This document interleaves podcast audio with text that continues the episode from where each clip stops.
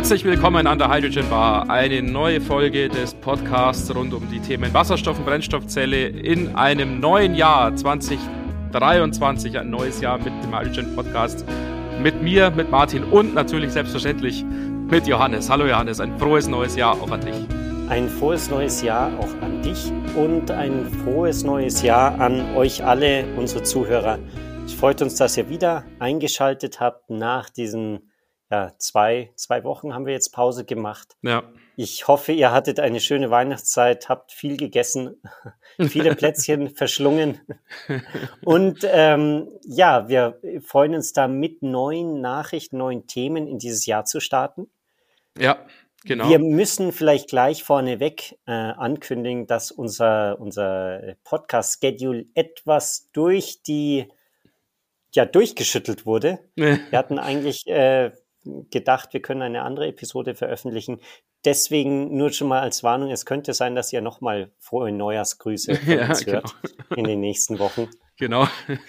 Die sind wir aber dafür umso herzlicher gemeint natürlich ja, und genau. doppelt hält ja gut. Wir wollten fleißig sein und hatten eigentlich im alten Jahr schon die ersten Folgen für dieses Jahr aufgenommen mit einer sehr netten Gesprächspartnerin. Ähm, aus organisatorischen Gründen hat sich das Ganze jetzt so ein bisschen verzögert und jetzt muss man hier auf die Schnelle nochmal eine Episode einschieben. Von daher, ja, genau, was du gesagt hast, Johannes, liebe Hörerinnen und Hörer, wundert euch nicht, wenn wir euch nächstes Jahr nochmal im neuen, äh, nächste Woche nochmal im neuen Jahr begrüßen. Aber ich denke, ihr verkraftet ja, also, das. Äh, es wird nicht, es wird nicht um ein Jahr aufgeschoben, sondern ja. nur um ein paar Wochen. Ich hoffe, dass das dann nächste Woche wirklich kommen kann. Ansonsten nächste Woche nochmal eine andere Folge und übernächste Woche nochmal Neujahrs, Neujahrsgrüße. Aber jetzt schauen wir mal, wie es läuft. Ja. ja. Nichtsdestotrotz ist es ja schön, dass wir auch diese Möglichkeit jetzt haben, nochmal eine Folge aufzunehmen, ganz ja. schnell und spontan, ja. weil sich ja wirklich auch ein bisschen was getan hat jetzt über die Feiertage. Also es war nicht wirklich eine ganz ruhige Zeit, sondern Nein. die deutsche Politik war aktiv genau. hat, äh, ist durch die Welt gereist und hat sich um Wasserstoff gekümmert. So lange Ferien wie wir äh, hat sich das Bundeswirtschaftsministerium nicht gegönnt in diesem Jahr, sondern es äh, war tatsächlich so, ihr habt es ja sicher aus den Medien mitbekommen, war ja relativ groß wieder präsent. Diese Energieversorgungsthematik, die zieht natürlich zurzeit, da gibt es die ganz großen Schlagzeilen dazu. Und äh, deutscher Bundeswirtschaftsminister Robert Habeck war vor einigen Tagen zu Besuch in Norwegen, um sich über Wasserstoff zu unterhalten. Vor einigen Wochen im Herbst hatten wir ja schon mal über einen ähnlichen Besuch in Kanada berichtet, wo es ja um sehr, sehr mhm. ähnliche mhm. Themen ging. Norwegen insofern, ja, ich weiß nicht, ob man sagen kann, noch relevanter, aber in gewisser Hinsicht schon noch äh, aktueller oder noch präsenter für uns Deutsche, weil nachdem ja Russland als energieversorgendes Land ausgefallen ist aus den bekannten Gründen, ist es tatsächlich so, Norwegen ist das Land, das Deutschland mit der größten Energiemenge sozusagen versorgt. Norwegen ist die Nummer eins in der aktuellen Energieversorgung hier in Deutschland. Ja, und das ist natürlich hauptsächlich äh, Erdgas, was Norwegen ja. fördert. Äh, ich weiß gar nicht, ob es da noch Stromleitungen gibt. Das könnte auch sein in diesem europäischen ja, Netz, aber natürlich ja. Erdgas ist wirklich die Hauptsache. Da gibt es, soweit ich weiß, glaube ich, drei Pipelines, die Norwegen äh, mit Deutschland verbinden. Also auch direkt nicht über Dänemark oder so, sondern geht direkt durch die Nordsee nach, äh, mhm. ja, da oben im Norden bei Hamburg ist es. Mhm. Ich weiß jetzt nicht genau, wo das an Land geht, aber von da geht es dann ins deutsche Erdgasnetz. Und äh, da wird der, der, das Erdgas dann schön verteilt in Deutschland. Genau, und wir wissen aber natürlich auch, der Leumund von Erdgas, der hat spürbar gelitten in der letzten Zeit. Also Erdgas wird nicht mehr als die große Zukunftslösung gesehen, nicht mehr als die große Zukunftslösung verkauft, aus den bekannten Gründen. Treibhausgasemissionen, CO2-Emissionen und so weiter. Dieses Problemfeld ist euch ja zur Genüge bekannt. Aber die Vorräte an Erdgas, die in Norwegen noch vorhanden sind, sind enorm. Und deshalb mhm. ähm, schon länger eigentlich die Idee oder der Plan oder ja tatsächlich auch die Umsetzung, jetzt wirklich also nichts Neues, sondern Norwegen ist auf diesem Pfad schon seit einigen Jahren, seit vielen Jahren muss man sagen, statt Erdgas zukünftig Wasserstoff zu exportieren, zum Beispiel nach Deutschland. Wasserstoff, der aus diesem Erdgas eben erzeugt worden ist. Mhm. Jetzt gibt es natürlich dann die Zweifler, die sagen, das bringt doch alles nichts. Ähm, ich kann mir dann weiterhin Erdgas importieren, statt den Wasserstoff, der aus Erdgas mhm. erstellt ist, äh, rüberzubringen. Gerade auch, weil der Wasserstoff natürlich weniger Dichte hat und so weiter, also schwerer zu transportieren ist.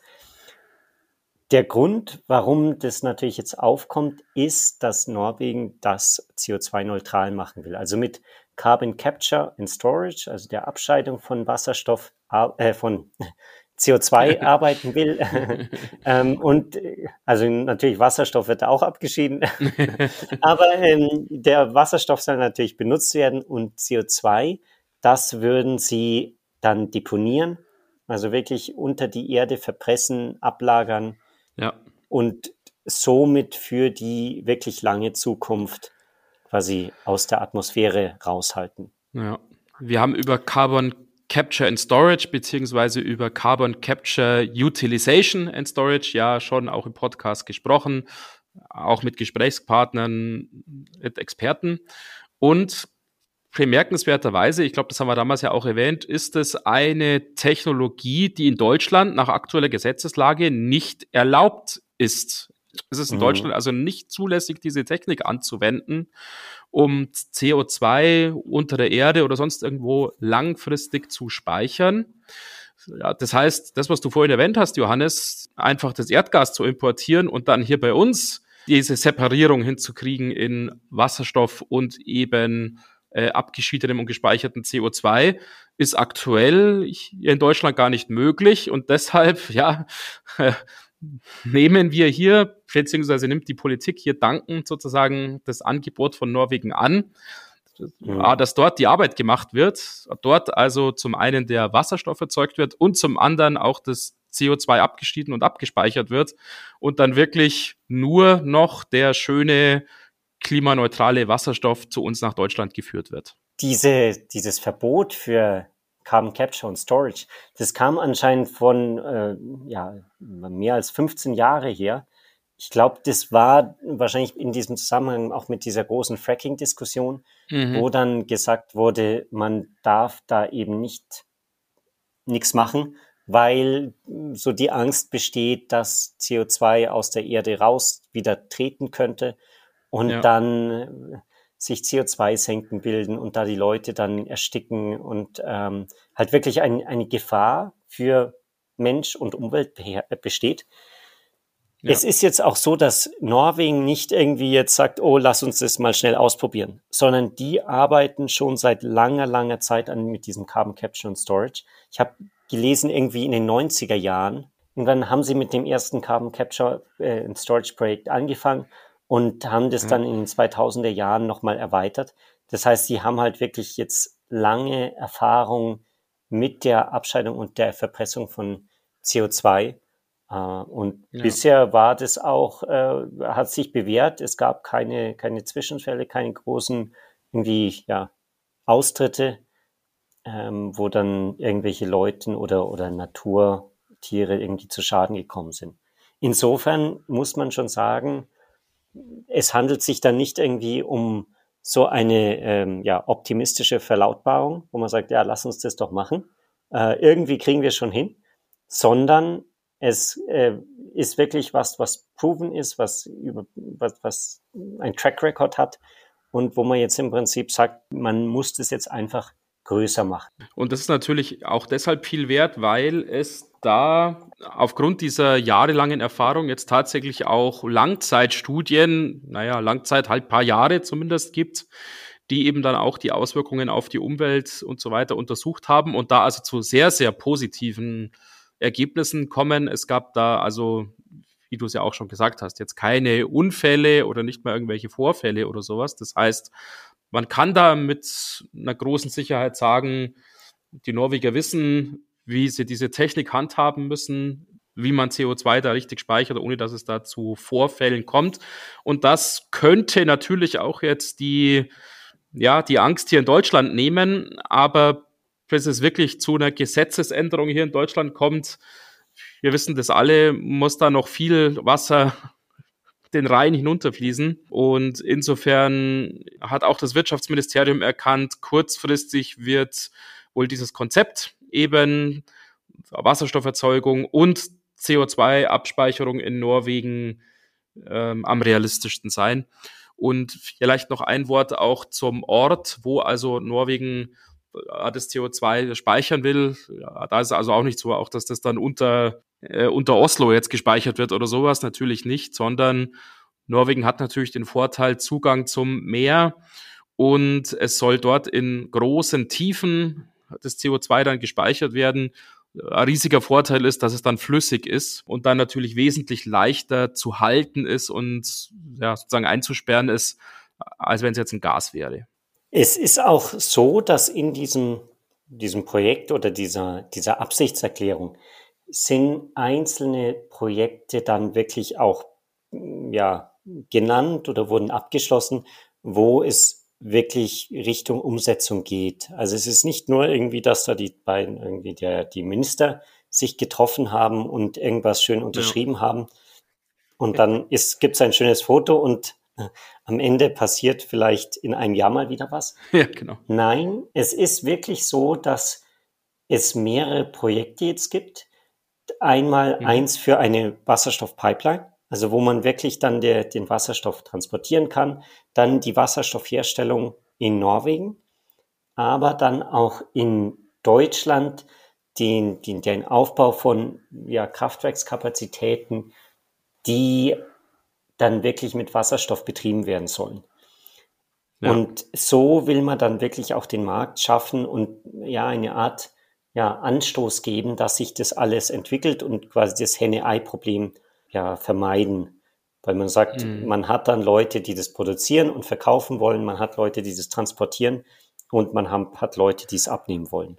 Minister Habeck hat auch sehr betont, diese ganzen Aktivitäten zwischen Deutschland und Norwegen sind also marktgetrieben. Es ist also nicht so, dass die Politik da jetzt irgendwas eben, wie du es gesagt hast, jetzt da auskartet und jetzt das rein irgendwie halt politische äh, Strategien oder politischer Wille ist, sondern das wurde dann gleich ins Schaufenster gestellt. Es gibt auch die Partnerschaft zwischen RWE und Equinor, mhm. also einem deutschen Energieversorgungsunternehmen, einem großen, und einem großen Norweg norwegischen Energieerzeuger und Energieversorger.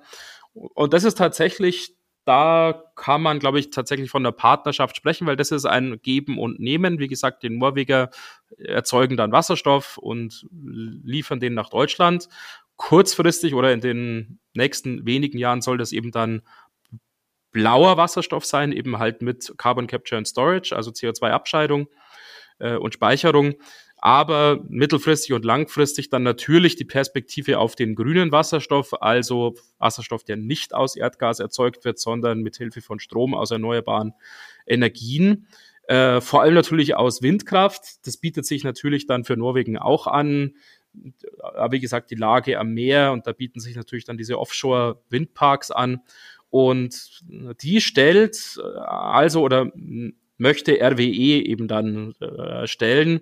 Und diese Pipeline, die dann auch ein Bestandteil dieser Kooperation ist, also es soll eine neue Pipeline auch tatsächlich entstehen, wo dann eben halt der Wasserstoff von Norwegen nach Deutschland transportiert wird, so, äh, soll dann logischerweise eben, wie du es ja auch schon erwähnt hast, Johannes, dann durchs Meer laufen und soll dann auch an diesen Windparks eben vorbeilaufen, so dass dann jeweils direkt vor Ort wo sich der Windpark befindet, dann grüner Wasserstoff erzeugt wird und dann direkt in diese Pipeline eingespeist werden soll. Mhm.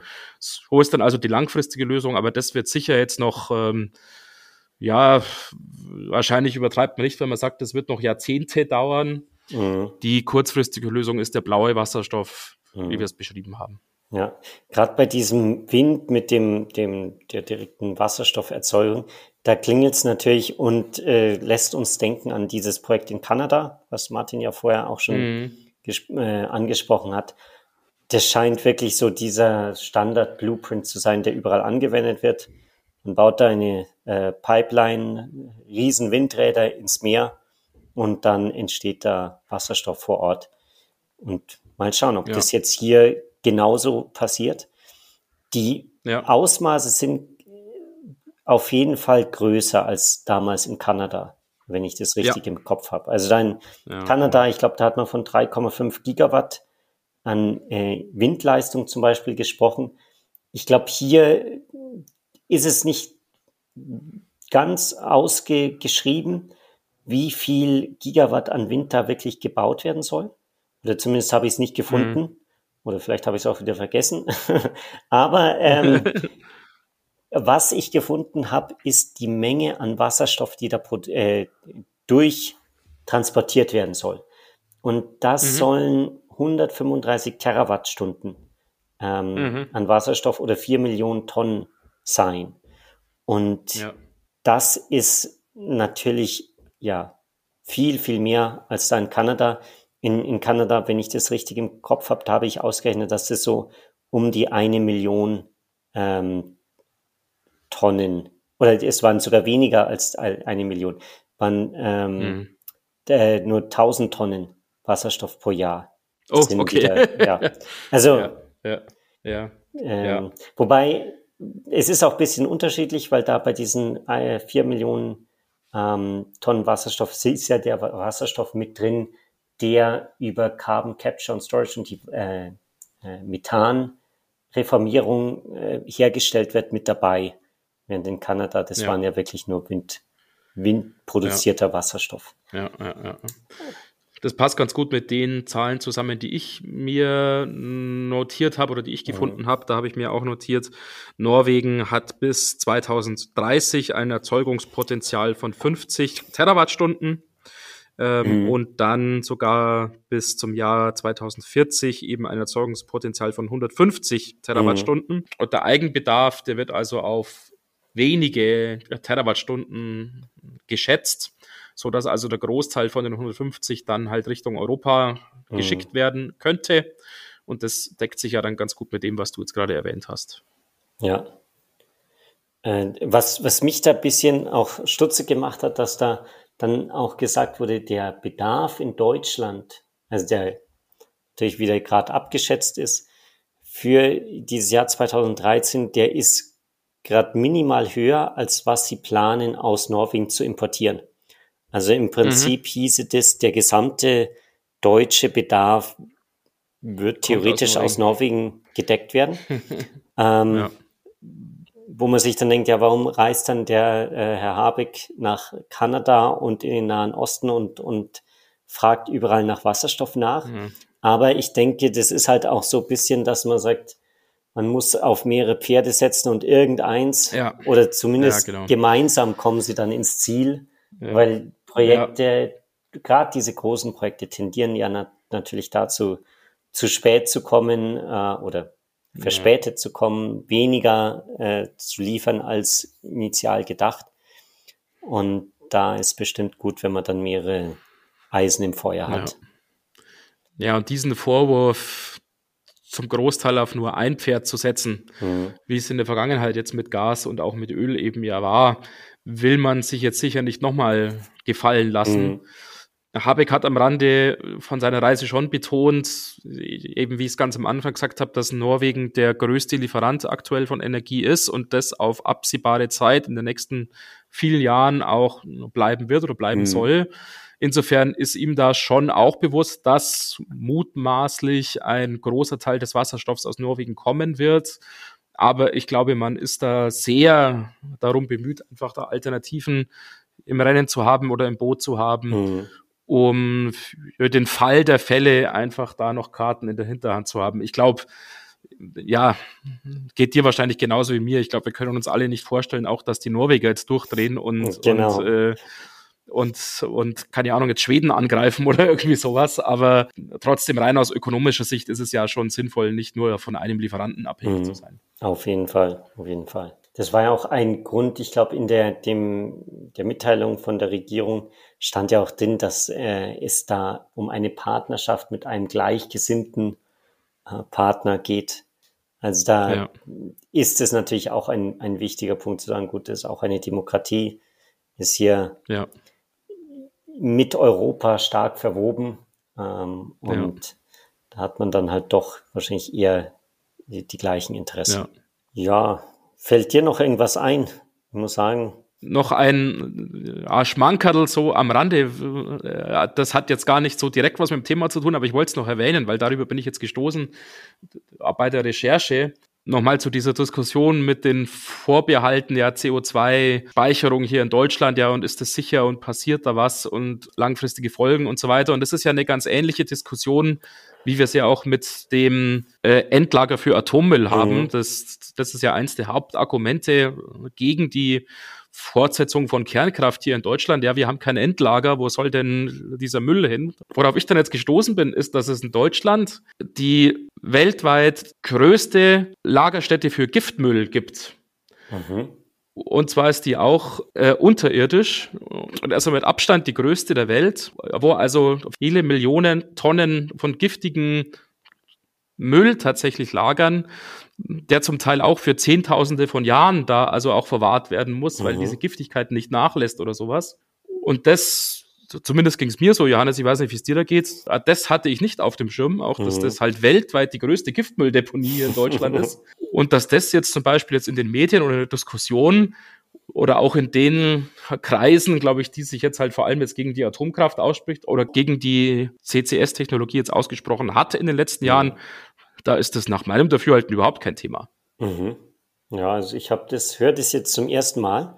Da hast du was zur Volksbildung beigetragen. ja, genau. Interessant, wo das ist. Ob ich direkt äh, auf dem Gift, der Giftmülldeponie hier sitze. Ähm, ich äh, schaue schnell hier parallel nach. Ich habe jetzt ehrlich gesagt die Stadt vergessen. Die befindet sich in Herfa Neurode. Das mhm. hat mit mhm. K und S also tatsächlich was zu tun. Liegt an der Grenze von Hessen und Thüringen. Mhm. Also gar nicht so weit von jedem, ja, von uns entfernt wahrscheinlich, weil es ja, ziemlich zentral in Deutschland ist ja, sozusagen. Ja, ähm, und hat man gar nicht so auf dem Schirm eigentlich. Mhm. Ja, interessant. Also damit haben wir jetzt nochmal einen, einen interessanten Bogen am Ende der, unserer Wasserstoff-Episode gemacht. Ja, ja, ja. Wie gesagt, hat jetzt damit eigentlich nichts zu tun. Aber ich wollte es erwähnen, weil es mich ja. so, so überrascht hat, dass es tatsächlich so ist, ja. Ja, damit würde ich sagen, lass uns auch dann den, den Podcast für diese Woche wieder beschließen. Gerne, ja.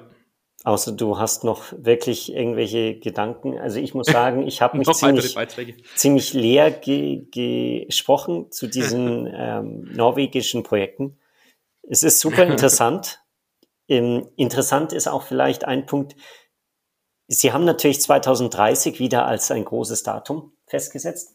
Aber äh, mhm. das äh, Gute ist, es soll schon früher anfangen.